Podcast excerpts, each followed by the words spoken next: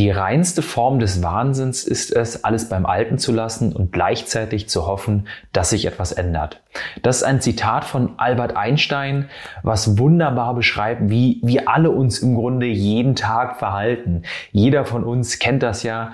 Wir machen Dinge, die uns nicht gut tun und machen sich trotzdem immer wieder. Wir machen vielleicht mal einen Fehler und machen den Fehler auch immer wieder und wundern uns immer wieder über die Ergebnisse. Oder wir erhoffen uns etwas Positiveres von unserem Leben, ändern dafür aber nichts und verstehen sozusagen die Zusammenhänge nicht. Und das gibt es natürlich auf individueller Ebene, aber natürlich auch auf globaler Ebene, wo wir schon lange Beweise für bestimmte Tatsachen haben, dass sie uns als Menschen nicht gut tun, dass sie der Natur nicht gut tun, dass sie vielleicht der ganzen Erde nicht gut tun und wir es als Gesellschaft, als Planet könnte man vielleicht sagen, trotzdem immer weitermachen.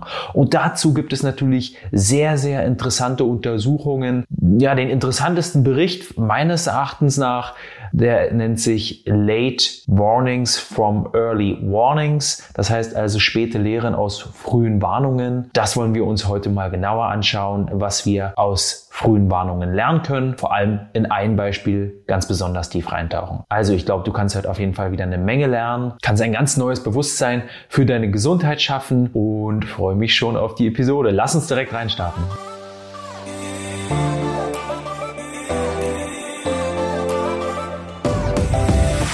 Lass uns mal auch in diese Episode wieder erzählerisch reinstarten, weil ich davon überzeugt bin, dass wir eben uns mit Gesundheit nur dann beschäftigen wollen, wenn es auch unterhaltsam ist, wenn es auch irgendwie Spaß macht. Und vor allem wir auch dann nur dann ein Bewusstsein für solche Themen schaffen, wenn wir uns die Extrembeispiele angucken und, und irgendwie Dinge angucken, die im Kopf bleiben. Und jetzt ist hier die Frage, was ist denn die allergrößte Gesundheitskatastrophe, die wir je auf der Erde hatten? Wahrscheinlich irgendwie der Einschlag des Meteoriten, der die Dinosaurier ausgelöscht hat. Aber ich würde das jetzt mal außen vor lassen, weil es uns Menschen da ja noch nicht gab. Von daher würde ich sagen, mit ziemlicher Sicherheit der Tschernobyl-Supergau 1986. Das heißt also die Explosion des Atomreaktors in Tschernobyl. Vor mittlerweile 25 Jahren ist das Ganze passiert. Ähm, das ist aus zweierlei Gründen die größte Gesundheitskatastrophe und auch das beste Beispiel für diese Problematik, wo wir eigentlich schon vor langer Zeit wussten, dass es eine Problematik ist und sie eben auch zu so großen Auswirkungen auf uns Menschen geführt hat. Nämlich hat man auch schon zehn Jahre vor dem Supergau in Tschernobyl gewusst, dass es diese Problematik in den Kernreaktoren gibt, gehe ich gleich noch näher drauf ein, die dann dazu geführt hat, dass das Ganze explodiert ist. Also man war sich darüber bewusst und ähm, der Supergau hat am Ende dazu geführt, dass Hunderttausende Tote statistisch in Zusammenhang äh, mit diesem Supergau ähm, gebracht werden können. Einige Organisationen, zum Beispiel die IPPNW, sprechen sogar von Millionen von Toten. Das ist natürlich sehr, sehr viel, sehr, sehr extrem und deswegen wollen wir uns dem heute auch etwas näher annehmen und dann auch schauen, welche weitere Beispiele es noch gibt, äh, die in diesen Bericht späte Lehren aus frühen Warnungen sozusagen aufgeführt sind und uns einem dieser Beispiele ganz besonders annehmen. Ich will dir aber auf jeden Fall ganz besonders nochmal ans Herz legen, dass du dir die Serie Tschernobyl mal anschaust. Ja, wenn du jemand bist, der vielleicht gern mal einen Film oder eine Serie schaut, dann ähm, kann ich das ganz, ganz besonders empfehlen, weil das eine Serie ist, wo ich lange überlegt habe, okay, Tschernobyl klingt irgendwie langweilig, ist vielleicht irgendwie Dokumentation, war aber super, super, super spannend, also das Spannendste, was ich seit langem gesehen habe und ähm, ist auch nicht eine Doku-Serie, sondern wirklich erzählerisch aufbereitet, wie ein Film sozusagen aufbereitet. Es sind, glaube ich, sechs Teile, die jeweils eine Stunde gehen und ähm, ich kann auch mal noch zwei kleine Dinge daraus erzählen, die auch noch mal besser beschreiben, was da eigentlich los war und wie irre das war, was da passiert ist. Dieser Kernreaktor ist eben explodiert und zu dem Zeitpunkt hat noch niemand so wirklich daran geglaubt, dass er wirklich explodiert ist.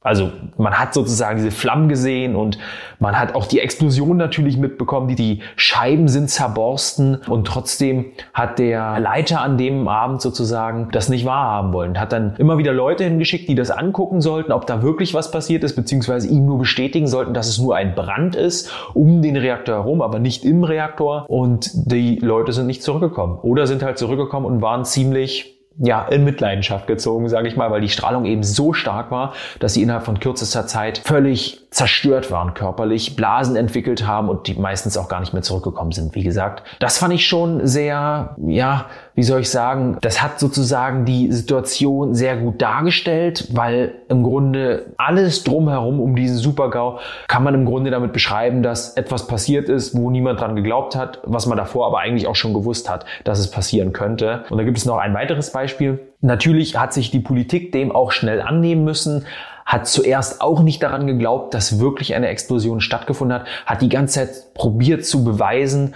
dass es eben wirklich nur ein Brand war und hat sich daran so ein bisschen festgeklammert.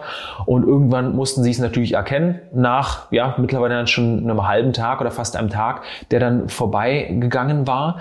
Dann wurde ein General eingeteilt, also ein wirklich ein hoher politischer Abgesandter sozusagen, der sich den annehmen musste und der hat sich einen Wissenschaftler dazu geholt, eben den führenden Atomwissenschaftler zu der Zeit. Und der Wissenschaftler hat die ganze Zeit gesagt, es muss explodiert sein, weil es gibt die und die und die Hinweise, es, es kann nicht nur ein Brand sein. Und der Politiker hat die ganze Zeit gesagt, nein, ach, bleib ruhig, ähm, das ist nur ein Brand und außerdem habe ich hier das Sagen und ich, ich sozusagen, ich sag dir Bescheid, wenn ich eine Frage habe und dann antwortest du, aber ansonsten bist du bitte still. Und irgendwann wurde dann auch dem Politiker klar, dass es wirklich eine Explosion war und nicht nur ein Brand und dass das Schlimmstmögliche passiert ist, was nie hätte passieren dürfen. Und dann sagte der Politiker, naja gut, hm, dann ist es halt so. Mein Gott, dann ähm, haben wir jetzt halt mal ein paar Jahre hier verstrahlte Menschen und dann ist halt mal ein paar Jahre irgendwie alles verstrahlt. Und dann fragt er den ähm, Wissenschaftler, wie viele Jahre wird das denn sein? Das vielleicht in fünf Jahren ist ja wieder alles gut, oder? Schütten wir hier Beton drüber und dann ist es vorbei. Und dann sagte der Wissenschaftler, naja, also die Halbwertszeit dieser Atome, die da ausgestrahlt werden sozusagen. Die Halbwertszeit, wie gesagt, dieser Teilchen hat ungefähr 24.000 Jahre.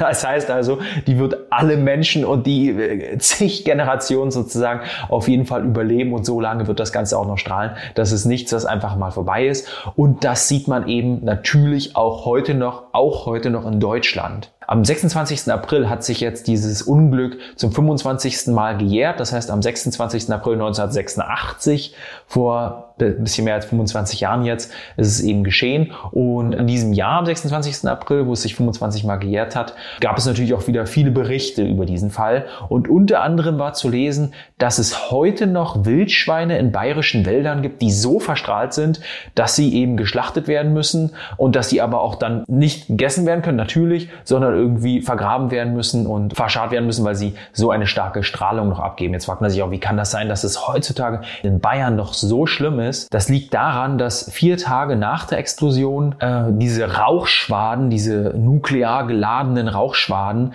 Richtung Deutschland gezogen sind und in einigen Gebieten in Europa und auch in Deutschland abgeregnet sind. Und das war zum Beispiel in Bayern der Fall oder in einigen Teilen, Teilen Bayerns, die heutzutage noch so verstrahlt sind, dass eben auch die Wildschweine, die sich daran bewegen, extrem kontaminiert, extrem verstrahlt sind. Gut, aber jetzt noch mal kurz zurück. Was war denn da eigentlich passiert in diesem Atomkraftwerk, damit wir die Story jetzt hier mal abschließen?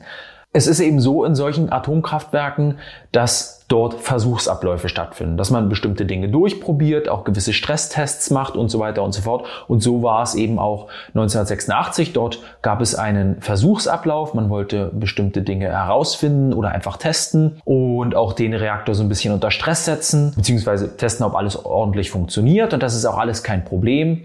Nur war es diesmal so, dass wirklich alles schiefgelaufen ist, was überhaupt schieflaufen kann und die Akteure auch alle so verantwortungslos reagierten, äh, wie man nur reagieren kann. Aber auch das ist eigentlich noch kein Problem. Diese, die Lage war zwar super, super komplex und super, super unübersichtlich, so unübersichtlich, wie sie nur sein kann, aber es gibt in diesen Reaktoren immer einen Ausweg und das ist der AZ5-Schalter. Dieser Schalter führt dazu, dass diese Reaktivität im Reaktor zack, extrem heruntergefahren wird, extrem gebremst wird. Das heißt, man führt gewisse Materialien in den Reaktor ein, ähm, die dazu führen, dass die Reaktivität dieser Teilchen sozusagen wupp, abgestoppt wird. Und auf diesen Schalter haben sich die Akteure an dem Tag 1986 auch verlassen. Jeder wusste eigentlich im Raum, oh, was wir hier machen, ist überhaupt nicht gut und das geht ja in eine richtig schlimme Richtung. Aber ich, ich ziehe jetzt einfach den Schalter. Diesen Schalter will man einfach nicht ziehen, weil das, weil das natürlich dazu führt, dass der Reaktor erstmal runtergefahren wird und das kostet am Ende viel Geld. Und deswegen ist das so, ja, okay, warten wir mal noch ab, aber wir haben sozusagen die Möglichkeit und die Möglichkeit wurde dann auch genutzt. Nur wussten diese Menschen, auch der Leiter, der an dem Abend ähm, die Verantwortung hatte, nicht, dass dieser AZ5-Schalter eine konstruktive Besonderheit hatte. Vor allem eben diese äh, Materialien, die in den Reaktor dann eingeführt werden, wenn der Schalter betätigt wird. Und die Besonderheit lag darin oder liegt darin, dass die Reaktivität erstmal noch extrem zunimmt und erst dann abnimmt. Das heißt, wenn die Reaktivität schon an einem fast Maximum ist und dann, der, dann diese Stoffe eingeführt werden, um das abzubremsen, dann führt diese kurze Zunahme der Reaktivität dazu, zack, dass das Ganze explodiert. Hätten die Leute das gewusst, hätten sie anders reagieren können. Es wäre zwar auch so schwierig gewesen, aber man hätte es noch irgendwie in den Griff bekommen können. Leider gab es dafür kein Bewusstsein, weil dieses Wissen nicht veröffentlicht wurde. Und das obwohl eben schon zehn Jahre vorher von einem Wissenschaftler namens Volkov ein Bericht veröffentlicht wurde, der eben genau über diese Thematik ein Bewusstsein schaffen wollte und darüber berichten sollte, das Ganze sozusagen aufklären sollte und eben zeigte, was passiert, wenn man diese Stoffe einführt, wenn man den AZ5-Schalter betätigt, eben zeigen wollte, dass diese Kernkraftwerke bestimmte Risiken birgen. Aber vom Staatsgeheimdienst sozusagen der Sowjetunion damals wurde ja es verhindert, dass das an die Öffentlichkeit gerät. Diese Stellen wurden geschwärzt, um eben die Souveränität zu wahren, um eben zu zeigen, dass es, dass es keine Schwachstellen im Staatsapparat gibt und allein aufgrund dieses Egoismus und dieses Machthabergetue, sage ich mal, kam es eben dann zu dieser starken Katastrophe. Eine Katastrophe, wo nicht nur hunderttausende Menschenleben dranhingen oder dranhängen und im Grunde ganz Europa zum Teil heute noch verstrahlt ist deswegen, sondern wo auch im Umkreis von 30 Kilometern und noch mehr ein Meter der Erdschicht abgehoben und weggebracht werden musste, weil er eben verstrahlt war, wo alle Tiere im Umkreis von 30 Kilometern ähm, getötet werden mussten, wo alle Menschen umgesiedelt werden mussten, die zum Teil ja auch schon stark verstrahlt waren und wo am Ende so viel Geld von der Sowjetunion investiert werden musste und so viel Aufmerksamkeit hinfließen musste, was am Ende vielleicht auch ein Mitgrund für den Zusammenbruch der Sowjetunion und vielleicht auch für die Öffnung der Mauer war, weil man dafür einfach keine Kraft, keine Ressourcen und keine Zeit mehr hatte. So, nun aber zurück zu den Gesundheitsthemen, die uns beschäftigen, die uns auch heute noch beschäftigen. Zurück zu dem Bericht Late Learnings from Early Warnings. Das heißt also ähm, späte Lehren aus frühen Warnungen, der von der Europäischen Umweltagentur veröffentlicht wurde. Zwei Berichte gibt es mittlerweile. Der letzte wurde 2013 veröffentlicht und ähm, auch vom Bundesumweltamt sozusagen auch veröffentlicht wurde sozusagen auf Deutsch und auch dort zu finden ist. Der Sinn dieses Berichtes ist im Grunde einfach nur, mehr Wissen zu schaffen, mehr Bewusstsein zu schaffen, mehr unbekannte Flecken sozusagen ähm, bekannt zu machen und zu öffnen und auch zu zeigen, wo wir noch unbekannte Flecken haben und vor allem zu zeigen, wo es eigentlich schon wissenschaftliche Erkenntnisse gibt in Bereichen, in denen wir sie aber heutzutage noch nicht sehen und noch nicht mit einfließen lassen. Die Verfasser dieses Berichtes sagen also, dass sie es ermöglichen wollen, weitsichtigere Antworten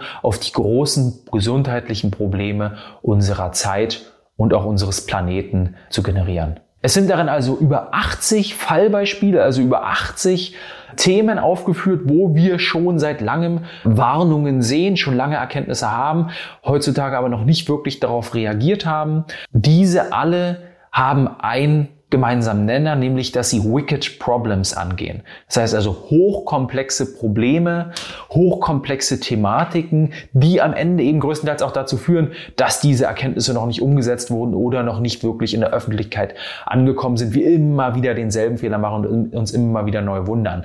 Was sind denn Wicked Problems? Was sind denn diese hochkomplexen Probleme, die eben in diesen Bereichen zu sehen sind, wo wir nicht auf die frühen Warnungen reagieren. Das sind Probleme, die mehrdimensional sind. Ja, es ist also nicht so, dass ich sage, okay, hier ist ein Problem, ich habe Krankheit A und ähm, löse die mit Tablette B, sondern es ähm, sind Probleme, wo zum Beispiel viel Geld fließt, wo viel Arbeitsplätze dranhängen, wo viel Wettbewerb dranhängt, wo auch die Menschheit an sich oder Bevölkerung oder Menschen auch viele Vorteile draus ziehen und was alles sehr, sehr eng miteinander verwachsen, verflochten ist, wo auch viele verschiedene Organisationen, Institutionen und Meinungen mit reinfließen, weswegen sie eben nicht einfach zu lösen sind und man deswegen eben verschiedene Denkansätze, verschiedene Methoden, verschiedene Disziplinen mit reinziehen muss. Und das ist im Grunde auch das Ziel dieses Berichtes, ähm, hier Wissen zu geben, damit verschiedene Denkansätze, Disziplinen, Methoden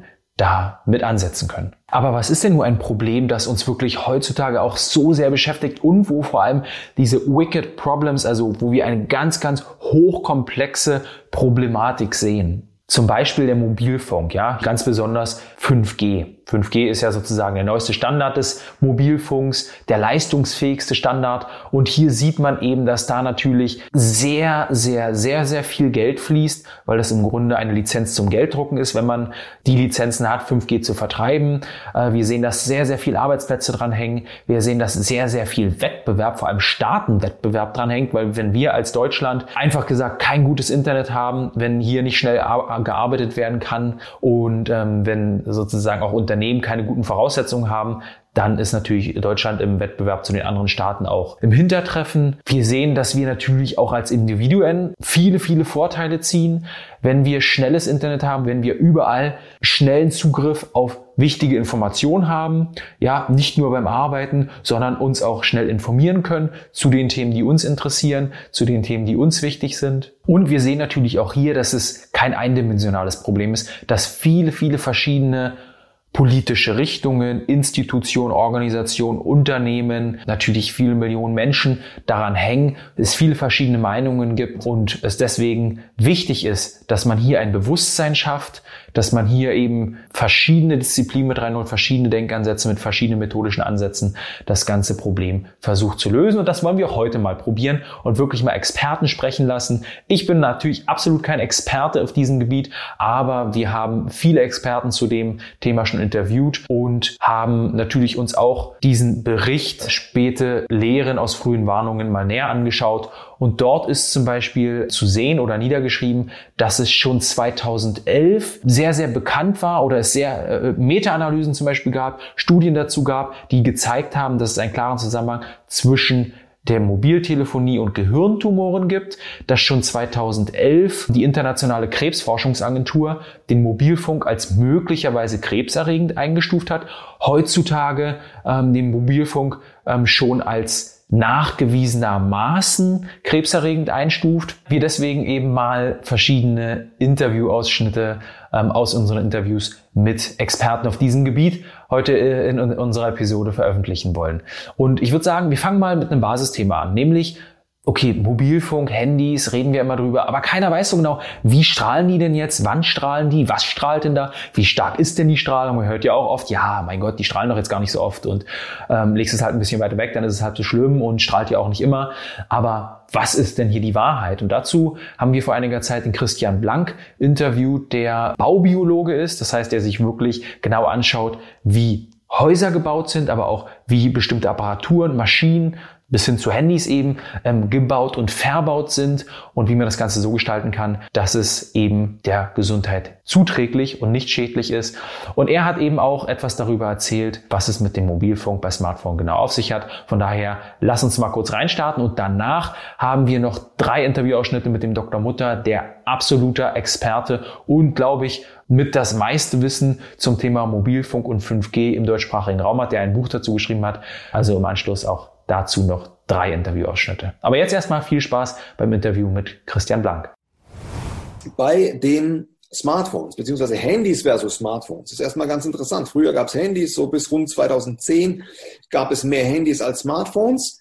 Dann kamen irgendwann die Smartphones auf den Markt. Das erste war also das iPhone 2007. Ja, der Steve Jobs war da also tatsächlich ein, ein Visionär, der durch die Usability, also sprich durch die ähm, durch die Bedienbarkeit, durch die einfache Bedienbarkeit von Touchscreens ähm, mit kapazitiven Oberflächen, ähm, da die Tür aufgestoßen hat zur mobilen Internetnutzung. Ja, dann auch die ganzen Apps und so weiter, das gab es ja früher nicht. Aber wenn es um die biologische Relevanz geht, ist es ein sehr großer Unterschied, ob ich ein Smartphone am Kopf liegen habe und dort sind alle Datendienste eingeschaltet oder ob ich nur in Anführungsstrichen ein Handy dort liegen habe. Die Handys sind, es sei denn, irgendwelche Datenverbindungen sind aktiv oder Bluetooth ist aktiv. Aber ansonsten ist ein Handy letztendlich nur wirklich aktiv im Sinne von Strahlungsemission, wenn ähm, ich telefoniere. Telefoniere ich mit dem Handy nicht, beende ich das Gespräch und lege es irgendwo hin, dann wird sich dieses Handy, solange es nicht bewegt wird, sondern still da irgendwo liegt, alle zwei bis drei Stunden im Regelfall beim nächsten, an der nächsten Basisstation, das heißt beim nächsten Mobilfunksender, beim nächsten Sendemasten melden, so nach dem Motto, ich bin noch da, falls jemand anruft. Ich schlafe nicht. So. Ein Smartphone ist etwas völlig anderes. Ich habe dort natürlich auch die Telefonie-Möglichkeit, aber ich habe vor allem, und das macht das Smartphone ja aus, die Datenverbindung. Das heißt, die gesamten, sowohl das Betriebssystem als auch die ganzen Apps sind permanent online. Und dadurch entsteht äh, eben hochfrequente elektromagnetische Strahlung. Jetzt ist es so, dass ähm, wir also nicht mehr zwei, drei Stunden äh, Sendepause haben, sondern es ist letztendlich fast durchgängig, fast durchgängig. Es gibt also schon immer wieder mal ein paar Sekunden, in denen nicht gesendet wird, aber wir haben fast durchgängig praktisch dort elektromagnetische Strahlung. Das heißt, es ist sehr wichtig, an den Handys nachts entweder sie ganz auszuschalten oder nachts den Flugmodus zu aktivieren. Ich kann im Flugmodus allerdings auch ähm, das WLAN und das Bluetooth aktivieren, obwohl ich im Flugmodus bin. Ich muss also darauf achten, dass wenn der Flugmodus aktiviert ist, dass das WLAN und ähm, äh, das Bluetooth inaktiv ist. Bei Android-Geräten funktioniert das ganz gut. Bei Apple-Geräten mit iOS-Betriebssystemen funktioniert das weniger gut. Dort kann ich über äh, das Control Center, das äh, Kontrollzentrum, zwar WLAN und Bluetooth deaktivieren, ich kann es aber nicht ganz ausschalten. Dazu muss ich in die Einstellungen gehen und es in den Einstellungen deaktivieren. Wenn ich es das nächste Mal über das Kontrollzentrum wieder aktiviere, kann ich es wiederum nicht über das Kontrollzentrum deaktivieren, sondern muss wieder in die Einstellungen. Es gibt dort einen kleinen Trick. Ich kann das mit Hilfe von Kurzbefehlen programmieren. Wenn man weiß, wie das geht, kann man das wunderbar mit äh, diesen Kurzbefehlen dann eben tun. Also es ist wichtig, dass alle Datendienste, äh, wichtig eben oder vor allem äh, wichtig dort die mobilen Daten, WLAN, Bluetooth, aber dann eben auch ähm, die, die Datendienste, äh, die, ja, ich sage jetzt mal so ein bisschen versteckt aktiviert sind, weiter tiefer im Betriebssystem, ja, die ganzen Funkkommunikationen, die Funkaktivitäten ähm, zu unterbinden vor allem in der nächtlichen Schlafphase oder wenn ich das Handy am Körper trage. Das werden mich viele Menschen fragen oder das fragen sich viele Menschen. Ja, aber dann kann ich doch nicht mehr telefonieren. Doch, Sie können telefonieren. Sie können, also stopp, nicht wenn das Handy aus ist und nicht wenn es im Flugmodus ist. Da kann man nicht telefonieren, das ist korrekt. Aber in der Nacht sollte man das, also nicht, da sollte man schlafen. Aber äh, wenn ich das Handy am Körper trage und möchte eine Entlastung haben, einfach eine Strahlungsminimierung haben, dann kann ich all die genannten Datendienste ausschalten, ohne in den Flugmodus zu gehen und bin natürlich noch unter meiner Mobilfunknummer erreichbar und ich kann auch SMS empfangen. Was ich nicht empfangen kann, sind die ganzen WhatsApp und anderen äh, Telegram und wie sie alle heißen, diese ganzen Messenger-Nachrichten. Dafür muss ich tatsächlich dann kurz das WLAN aktivieren oder wenn ich unterwegs bin, die mobilen Daten aktivieren. Dann bekomme ich die ganzen Nachrichten, antworte und schalte das dann wieder aus. Zu Hause kann ich die meisten Geräte, die meisten modernen Geräte, ähm, auch per Kabel ins Internet bekommen, also per Kabel online bekommen. Es gibt spezielle Adapter, sowohl für iOS-Geräte als auch für Android-Geräte. Das funktioniert noch. Ich habe gelesen, es ist möglich, dass also in einer der zukünftigen iPhone-Generationen es keine Buchsen mehr gibt. Das heißt, äh, dass alles dann nur noch äh, drahtlos funktioniert, inklusive Aufladen. Da wird es dann nicht mehr funktionieren, aber solange Ihr Handy eine Buchse hat, äh, ja, eine Lightning-Buchse oder eine USB-C-Buchse, wird das im Regelfall funktionieren. Das muss man ausprobieren. Und es gibt eben auch solche Adapter, die dann eine getrennte Stromversorgung haben. Das heißt, ich kann dann tatsächlich äh, bei mir am Schreibtisch zum Beispiel ähm, mein Handy parallel laden. Es ist online, obwohl ich im Flugmodus bin oder zumindest die ganzen Datendienste ausgeschaltet sind. Und das heißt, ich bekomme meine ganzen Nachrichten und das Ganze komplett ohne Strahlung.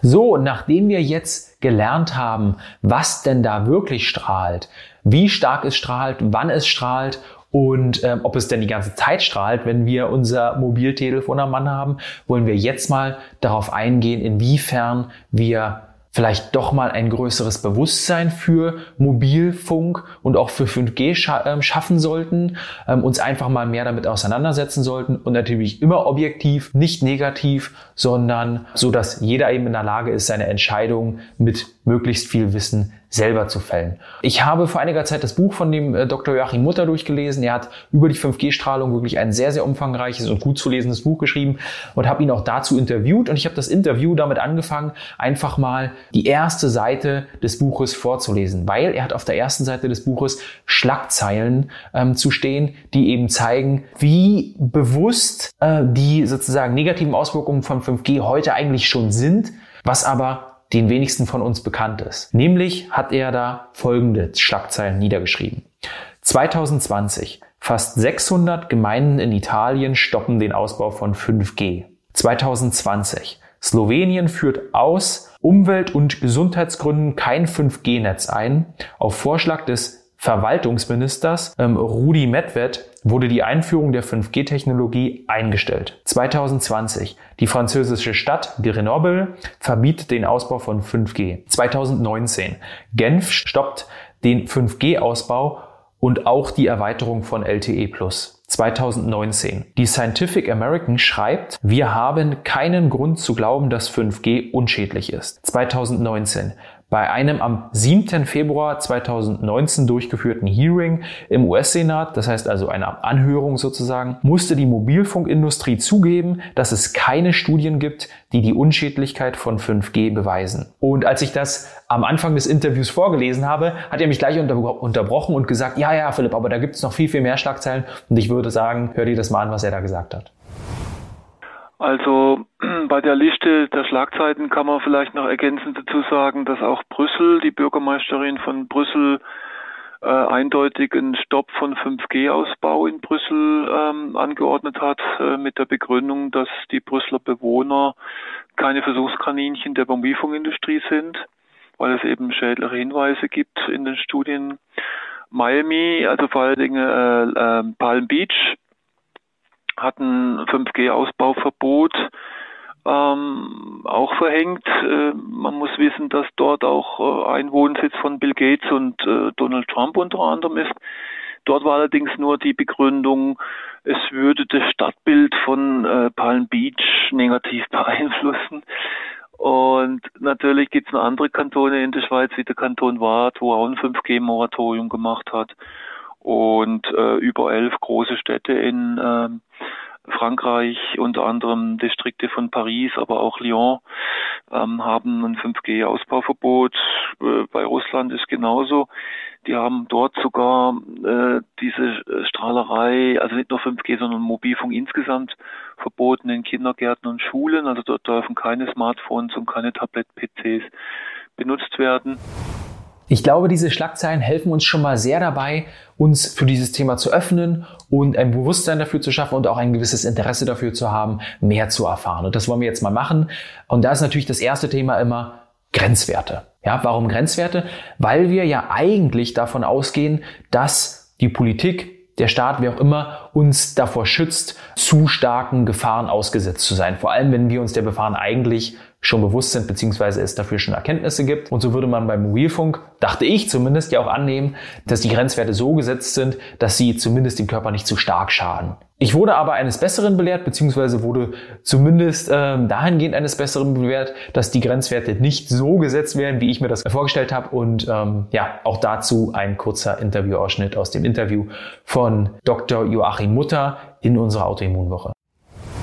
Ich meine, Jetzt kommen wir vielleicht doch nochmal zu einem ganz wichtigen Punkt, nämlich die Grenzwerte. Alle Gerichte, alle Politiker, alle Bürgermeister, alle, mm, alle, alle Präsidenten und Bundeskanzler und was es was alles noch gibt so auf der Welt an komische Blume, die wiederum, die berufen sich ja auf den Grenzwert. Die sagen ja, die Mobilfunkanlage und so weiter, die sind ja alle unterhalb des Grenzwertes. Der Grenzwert, der wird gemacht von einem privaten Club, genauer gesagt ein privater eingetragener Verein, der komischerweise noch gemeinnützig ist, aber da sind 14 Mitglieder, die werden geheim gewählt, die werden nicht wie bei dem normalen Vereinsrecht öffentlich gewählt mit allen Vereinsmitgliedern, sondern man darf ja auch nur Vereinsmitglied sein, wenn man der Mobilfunkindustrie nahe wird.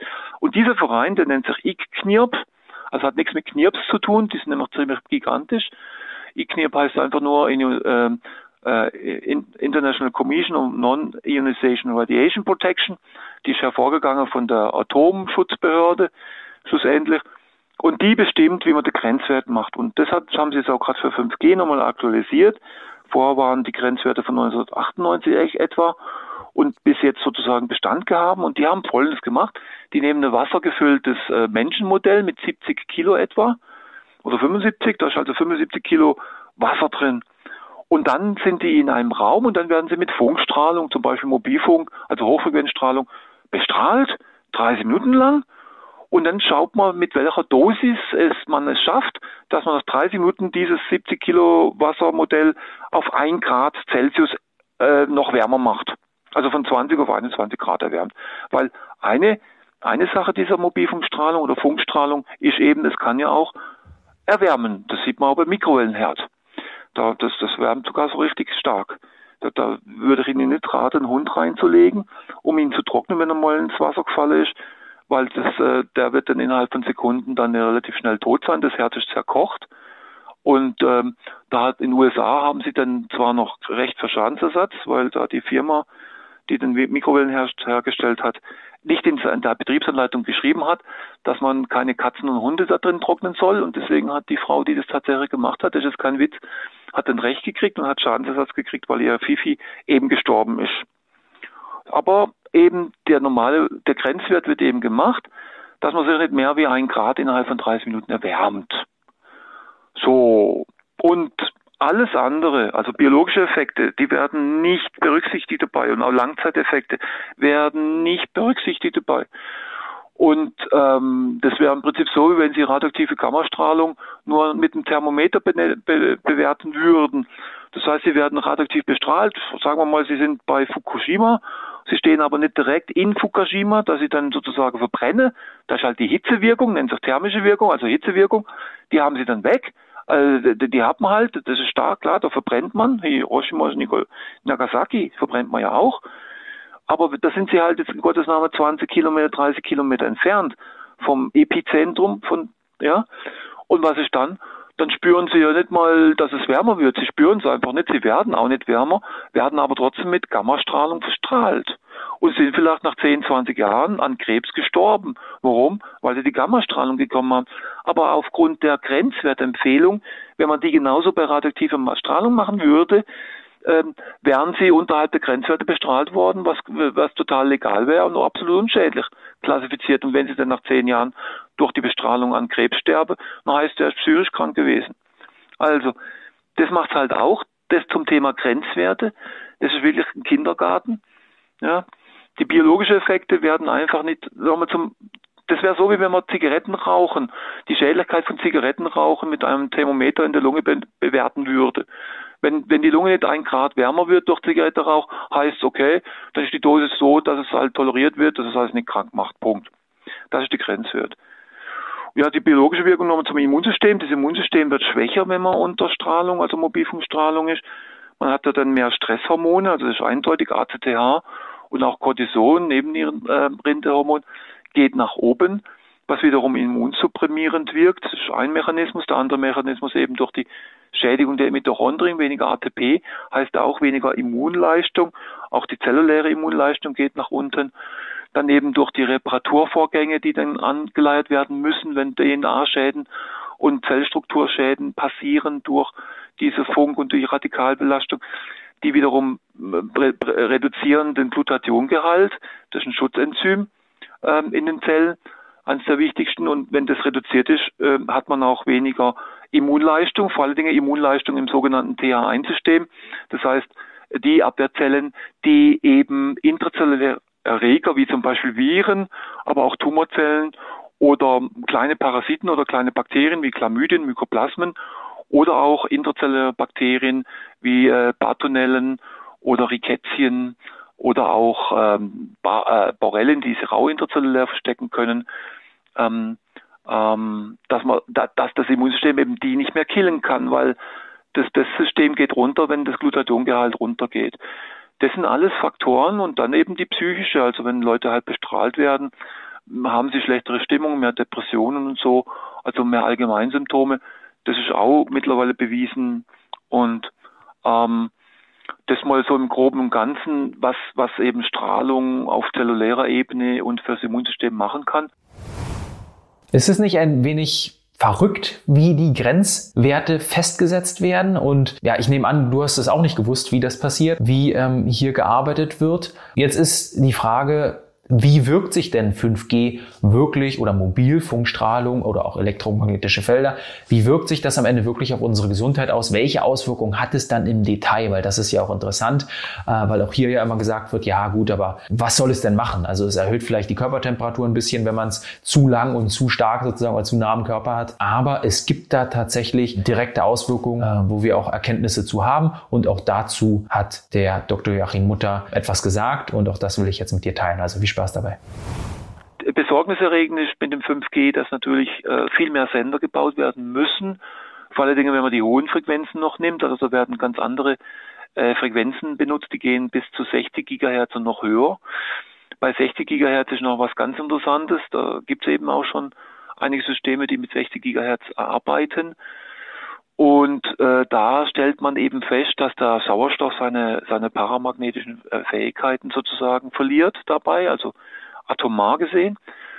Und ähm, das wiederum führt dazu, dass die Sauerstoffbindung des Hämoglobins mit äh, für Sauerstoff massiv abnimmt. Und das kann zum Teil bis zu 70 Prozent abnehmen unter einem 60 Gigahertz Feld. Ähm, äh, das bedeutet, dass der Mensch eine chronische Sauerstoffunterversorgung hat, obwohl sein Atemsystem gut funktioniert und sein Herz. Ja. Also nochmal zurück zu deiner Frage, was macht es in unserem Körper? Also genau, der biologische Mechanismus ist der, dass verschiedene Kalziumkanäle, nicht nur die spannungsgesteuerten Kanäle, durch diese zugegebenermaßen schwache Mobilfunkstrahlung eben aufgehen und dann äh, Calcium, was normalerweise außerhalb der Zelle sein muss, ähm, in die Zelle reinströmt und zwar dann zu viel Kalzium reinströmt. Das tut es auch bei Nervenüberleitung oder bei Muskelkontraktionen. Aber wenn es zu viel ist und dann auch nicht schnell wieder rausgepumpt wird, dann gibt es einen Stress. Es gibt einen wahnsinnigen Stress für die Zelle. Also auch, das macht natürlich dann auch psychischen Stress auch, das weiß man auch. Also das heißt, Cortison und so weiter geht hoch, wenn ein Mobilfunkmasten in Nähe ist, wenn man auch schlaft, der Schlaf wird weniger gut und weniger Melatonin, was ja dann Verjüngungshormon wäre. Das hat man viel weniger heute wegen der Strahlung und wegen Licht. Aber Licht hat es früher auch schon gegeben. Also die Strahlung hat noch dazu geführt, dass wir weniger schlafen können, weniger Melatonin haben. Und das wiederum führt dazu, dass freie Radikale, wie zum Beispiel Sauerstoffradikale und Stickstoffradikale entstehen im Zellkern, in der Zellmembran. Dabei werden Fettsäuren der Zellmembran zerstört. Es werden Poren reingemacht. Es entstehen krebserzeugende Stoffe und unter anderem auch eben, dass die DNA geschädigt wird. Die Mitochondrien, die unsere Energie eben produzieren sollten, zum größten Teil, die können weniger ATP produzieren, weil das Zellpotenzial auch bei denen zusammenfällt. Die Atmungskette funktioniert nicht mehr so gut. Giftstoffe, die auch durch alle möglichen anderen Sachen, also Sie meine Bücher, in die in die Zelle reingemacht kommt und eigentlich ähm, da auch krank machen können, die werden durch Mobilfunkstrahlung nicht mehr gut ausgeleitet. Das heißt, es wird blockiert. Umgekehrt ist eben auch so, wenn die Leute abgeschirmt sind und überhaupt keinen Funk haben, im Endeffekt so sind wie vor Millionen Jahre zuvor in unserer Urzeit, dann kommt, kann der Körper wieder schneller entgiften und alle möglichen Giftstoffe kommen praktisch dann raus. Und wenn man das noch unterstützt, eben mit Entgiftungsmitteln, habe ich auch immer viel beschrieben, dann, dann kommt noch viel mehr raus. Also da, da können dann richtig Heilungen geschehen im funkarmen Gebiet, funkarmer Praxis, funkarmer Umgebung. Und das ist eben das, das Positive an der ganzen Sache. Da gibt es zum Teil sensationelle Heilungserfolge und Verbesserungen in alle möglichen Bereiche. Also das ist einerseits im zellularen äh, Bereich. Und dann kommt halt dazu, dass wir, dass die elektrische Leitfähigkeit von Nerven beeinflusst wird, dass Schmerznerven sogar aktiviert werden können durch Funk. Man kennt es auch, das ist patentiert bei Phantomschmerzen zum Beispiel, die Stümpfe. Ähm, da ist so, dass die Nerven ja, wenn man zum Beispiel ein Bein amputiert, dass die Nerven, die jetzt zum großen Zehen gehen, die werden halt abgeschnitten, zum Beispiel oben an der Leiste. Und sie versuchen sich wieder zu regenerieren. Geht aber nicht, weil, weil die können ja nicht runterwachsen zum großen Zeh, weil der ist weg. Und dann ähm, sind die sensibler, diese ähm, Zusammenbandlungen von Nervenendigungen am Stumpf. Und dann gibt es eben diese Phantomschmerzen. Das heißt, der Mensch, der jetzt den Fuß, keinen Fuß mehr hat, der spürt extreme Schmerzen im großen Zeh, der aber weg ist. Und das sind halt deswegen, weil die sensiblen Nerven, die sind nicht myelisiert, also das heißt, die haben keine Isolationsschicht, die sind sehr ansprechbar und die entladen. Und wenn die entladen, heißt es, ah, der große C tut weh im Hirn. Ja, so wird es gemeldet. Und jetzt ist eben so eines der wirksamsten Mittel, um diese Phantomschmerzpatienten wieder äh, den Schmerz wegzukriegen. Ich habe da einige Patienten damals im Studium auch gesehen, die äh, die Phantomschmerz, also da, die hat man damals abgefüllt mit Schmerzmittel, mit dermaßen Dosierungen und Kombinationen von Schmerzmitteln, morphinartig, nicht steroidale Antiphlogistika und so weiter.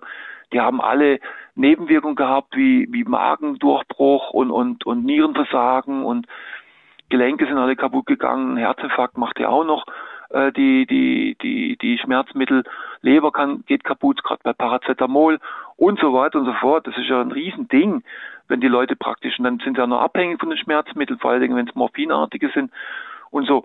Also das, das ist, das ist nicht ganz lustig, oder? Man hat dann versucht, auch hirnchirurgische Schmerzzentren auszuschalten im Bereich Amygdala, da die ganzen Afferenzen im Endeffekt niederzumachen, geht manchmal schief oder dann sind die Leute dann im apallischen Syndrom oder so.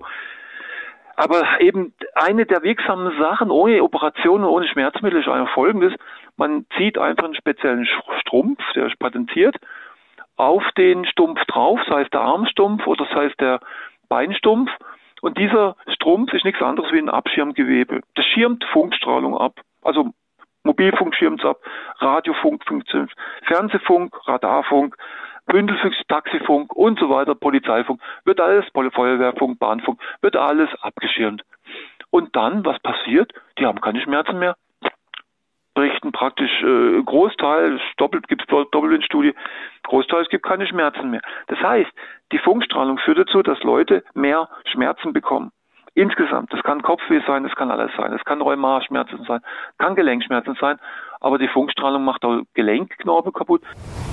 So, nun wissen wir, wie sich 5G, wie sich Mobilfunkstrahlung, wie sich elektromagnetische magnetische Felder auf unseren Körper auswirken. Wir haben jetzt mal so ein paar ähm, ja, Dinge darüber erfahren, was die Auswirkungen sein können.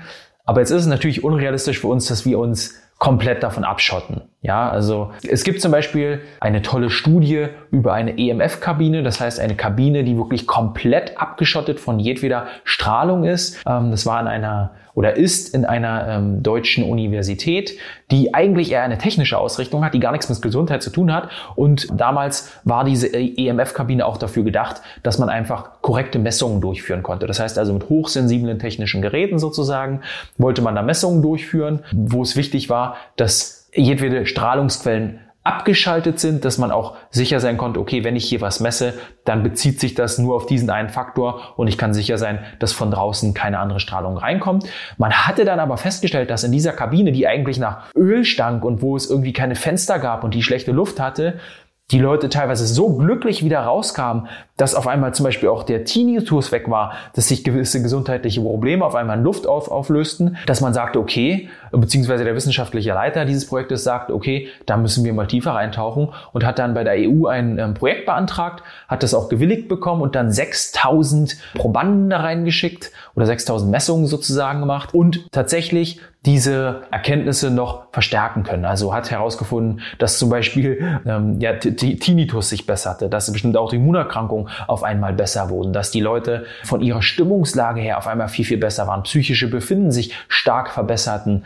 Und das, wie gesagt, ohne gute Luft, ohne Fenster, ohne schönes Licht, mit Gestank in der Kabine, also äh, sozusagen technischen Ölgestank. Äh, das war schon sehr beeindruckend. Aber trotzdem ist es ja für uns normale Menschen nicht möglich, uns komplett davon, davon abzuschotten. Deswegen will ich nochmal einen, einen weiteren Interviewausschnitt jetzt mit ranhängen, wo der Dr. Joachim Mutter darüber spricht, was man denn als normaler Mensch machen kann, um diese Strahlung eben so weit zu minimieren, dass sie einen nicht mehr in dem Maße beeinflusst, wie es vielleicht für die meisten Menschen von uns ist. Ja, da gibt es relativ viele. Also das nimmt ja über, über fast 70 Seiten in dem einen erwähnten Buch schon äh, ein. Und auch in den anderen Büchern ist ja der größte Teil, was man tun kann, um wieder gesund zu werden oder gesund zu bleiben. Das gilt auch für Leistungssportler oder Manager, die ich ja auch betreue und auch äh, Klientel, die sehr reich sind, sage ich mal. Mhm. Ähm, die wenden das ja auch erfolgreich an. Also jetzt im Falle von von der Strahlung ist halt das erste Gebot erstmal, egal wo man wohnt, ähm, dass man die eigenen Strahlenquellen äh, minimiert bzw. abstellt. Bedeutet, erstmal ausfindig machen, was strahlt denn eigentlich im Haus. Wichtig ist die Zeit des Schlafplatzes. Also die Zeit des Schlafes ist ja, sollte eine Regeneration sein. Da werden Hormone, wie zum Beispiel eben Melatonin, aber auch andere Pinoline, also Hormone, die aus der Zirbeldrüse kommen, die auch gegen Autoimmunerkrankungen wirken, die auch extrem Viren, Bakterien, Parasiten abtöten können, besser wie jedes Antibiotikum und jedes Antiparasitenmittel oder besser wie jedes Virostatikum. Da ist übrigens auch Melatonin dabei, aber noch andere ähm, Hormone, die aus der Zirbeldrüse eben kommen. Und die Zirbeldrüse kann eben nur funktionieren, wenn sie keine technischen elektromagnetischen Felder exponiert ist und, ähm, und auch keine Lichtverschmutzung hat und auch nicht verkalkt ist. Das ist noch ein anderes Thema, das hängt auch mit Flur und so zusammen, äh, warum die Zirbeldrüse schon bei Jungen oftmals verkalkt sind. Aber eben diese, dieser Schlafplatz spielt eine große Rolle. Das heißt, unter allen Umständen sollte der Schlafplatz wenigstens strahlenfrei sein. Und da kann man eins machen. Das erste ist, komplett den, das Niederfrequenz auszuschalten. Das heißt, man hat äh, keinen Strom mehr im ganzen Raum und auch die angrenzenden Räume. Also wenn man jetzt natürlich im Mehrfamilienhaus im zehnten Stock ist, ist halt ein bisschen blöd, weil unten drunter hat man dann vielleicht das Wohnzimmer der Nachbarn oder zwei Wohnzimmer des Nachbarns und rechts und links und schräg und drüber hat man überall die Nachbarn, die einem sozusagen neun, neun oder zehn Nachbarn direkt Wand an Wand jemanden vollstrahlen. Da ist das mit dem, Abs mit dem Abstelle von Netzfreischalter und stromlos schalten eigentlich schon fast nicht mehr möglich, weil die Leitungen vom Nachbar natürlich immer noch voll unter Strom sind. Das andere ist der Mobilfunk, den kriegt man vom Nachbar ja auch. Und wenn das im, im Idealfall, sage ich mal, Anführungsstriche, äh, alle zehn Nachbarn im Mehrfamilienhaus, die man Wand an und Ecke an Ecke hat, dass die dann alle ein Smart Home haben. Das heißt, die haben mindestens 800 WLAN-Sendern da drin. Die strahlen durch die Wand durch. Da kriegen sie das ab. 10 mal 800. Das sind 8000 Strahlenquellen, die 24 Stunden am Tag voll strahlen, ob die Nachbarn die nutzen oder da sind oder nicht. Selbst wenn die im Urlaub sind, strahlt es weiterhin. Das Nullstelefon, die WLAN-Box äh, und so weiter, was es halt alles gibt, der Kühlschrank, die Kaffeemaschine, die, die, die, die Alarmanlage und so weiter und so fort. Die Alexa, ja, oder, oder sonstige Computer, wo man dann irgendwie dummerweise braucht äh, die strahlen halt fröhlich vor sich hin. Jetzt hat man natürlich, okay, man kann sein eigenes Funkzeug ausschalten, Smartphone ausschalten oder noch besser in einen Alukoffer reinpacken, also abschirmen, dann äh, Tablet-PC und so weiter äh, abschalten, schnurlose Drucker, schnurlose Mäuse, schnurlose ähm, elektronische Geräte überhaupt nicht mehr benutzen. Das gilt auch für Lautsprecher. Also wenn dann alles verkabelt, auch ins Internet mit Kabel, also sogenanntes LAN gehen, das geht dann allerdings auch mit Smartphones, im Flugzeugmodus zum Beispiel oder mit iPhones. Gibt es Adapter, relativ billig.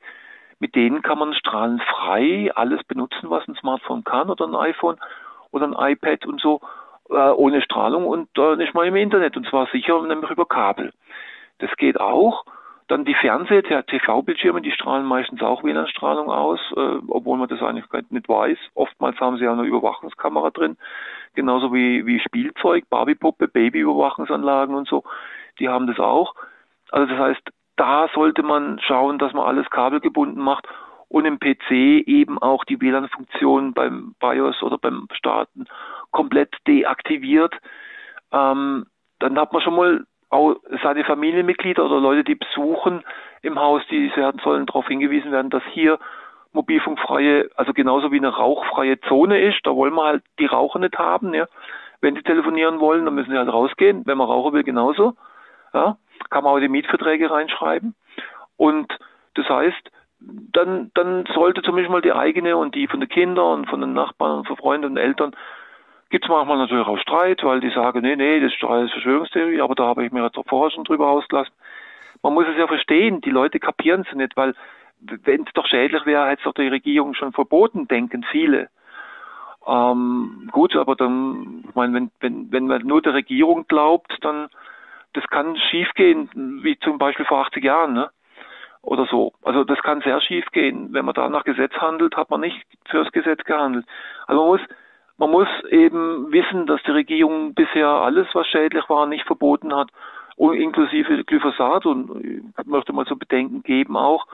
Oder, oder diese Landwirtschaftsmethoden, wo wir haben, wo die Felder und die Böden und das Grundwasser immer mehr vergiftet und mehr mit Stickstoff voll belastet wird, die Massentierhaltungen, die niemand will und trotzdem wird's gemacht. Und auch der Autoverkehr mit den ganzen vielen Feinstäuben, wo immerhin in Deutschland alleine 120.000 Leute sterben pro Jahr, allein wegen, wegen, wegen Abgase.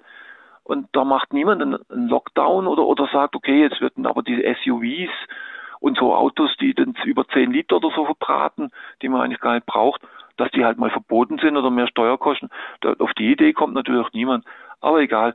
Also schlussendlich, die Leute glauben glauben es halt oft nicht und dann gibt es dumme Diskussionen und das bringt es halt nicht, weil denen jetzt die Wissenschaft an den Kopf das glaubt ja niemand. Also im Endeffekt muss man halt tun, was man kann, wird, kann schwierig werden, gerade wenn man die Nachbarn noch überzeugen will. Ähm, da schalten viele halt den Rollladen runter. Das ist halt dann so. Das ist vielleicht früher auch so gewesen, wo man gesagt hat, die Erde ist rund und nicht und keine Scheibe. Dann hat man halt den Kopf, einen Kopf kürzer gewesen für Jahrhunderte. Ähm, hat es sind da Millionen und so weiter gestorben deswegen, aber die haben halt leider recht gehabt, aber sind halt dann im Recht gestorben. Bringt's ja dann vielleicht auch nicht, aber egal auf jeden Fall, jetzt kommt es natürlich noch drauf an, jetzt gibt es natürlich auch, sagen alle, ja gut, also ich kann mein Zeug abstellen, der Nachbar stellt es nicht ab, der strahlt mich voll und überhaupt die Mobilfunksender und vor allen Dingen die 5G-Anlagen, die jetzt noch überall neu gebaut werden, mit dem Platzset von den Landesbehörden und von den Bürgermeistern und alle sind dafür, weil wir kriegen ja schnelles Internet über 5G und äh, dazu braucht es übrigens auch Glasfaser für die ganze 5G-Technologie. Äh, Glasfaser macht natürlich 5G eigentlich überflüssig, aber aber die Sender, die brauchen halt äh, einen Anschluss an die Glasfaser. Das heißt, wenn Glasfasernetz da liegt, dann können die auch fröhlich das 5G-Netz ganz toll ausbauen. Das ist ein zweischneidiges Schwert. Und was macht man jetzt gegen das, was von außen kommt? Äh, äh wenn Sie im Zug hocken, werden Sie eh verstrahlt, weil da haben Sie WLAN-Repeater drin, Mobilfunk-Repeater, auch wenn niemand im Zug ist, ist alles verstrahlt dass wenn jemand im Zug ist, dann schon mehr verstrahlt, weil jeder sein Smartphone hat. Ob es benutzt oder nicht, strahlt trotzdem. Dann der Tablet-PC und so weiter.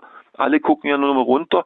Ähm, die Orthopäde freuen sich, weil da die, Halshaltung und die, die ist eine Katastrophe mittlerweile. Also auf jeden Fall, alle vom Kind bis zum Kreis, die hängen halt an diesen Bildern, die da vom Smartphone herkommen und es strahlt halt. Schwierig. Dann bei großen Anlässen oder da, wo viele Menschen zu erwarten sind, da hat man halt auch WLAN to go und so und auch auf Straßen. Äh, die ganzen neueren Autos, die strahlen, müssen auch strahlen, Mobilfunk WLAN und dann auch das äh, ADA-System, was sie haben. Ähm, ist auch ein Problem, denn Theater, Musikfestivals, Sportveranstaltungen, immer da, wo viele Menschen sind, da strahlt es auch viel, weil jeder halt mindestens eine Strahlenquelle in der Hosentasche hat. Und die ist an.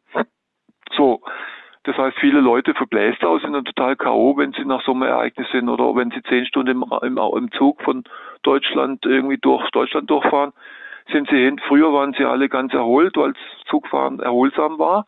War da, damals eben eine schöne Sache.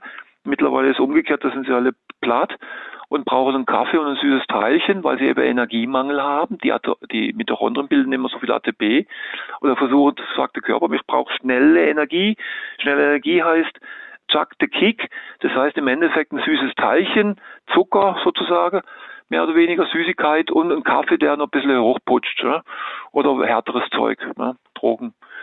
Und ähm, das ist, das ist, das ist halt das, was man dann, dann, dann braucht. Aber was macht man jetzt gegen das? Also einerseits ist es natürlich gut, wenn man, wenn man das, das Schlafplatz abschirmt. Das kann man mit einem Ballerin machen. Der musste mindestens 50 Dezibel haben.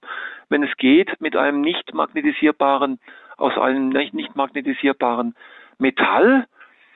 Ähm, also der Stahl geht dann zum Beispiel schon mal nicht, weil das eben dann auch die Magnetfelder, wenn es da welche gibt, die wird es auch verstärken, die wird, das will man nicht haben.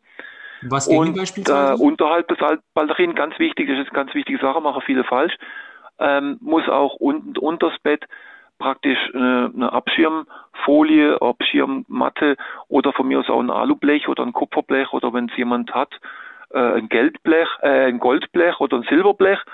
Da wird kein Einbrecher jemals suchen. Die suchen dann die Safes zu Hause, aber nicht nicht unter Bett, wo die ganze Goldplatte als Wertaufbewahrungsort äh, dient.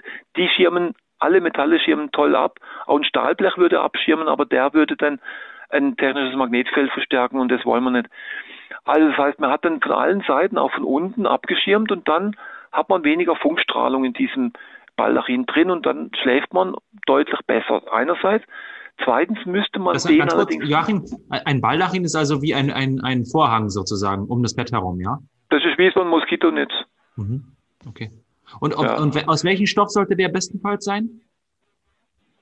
Ja, also die Abschirmkomponente, also der Stoff ist eigentlich jetzt egal. Mhm. Optimalerweise wäre Baumwolle, aber da gibt es meistens keine 50 Dezibel, also es ist leichter doch dann irgendwie eine Kunstfaser oftmals.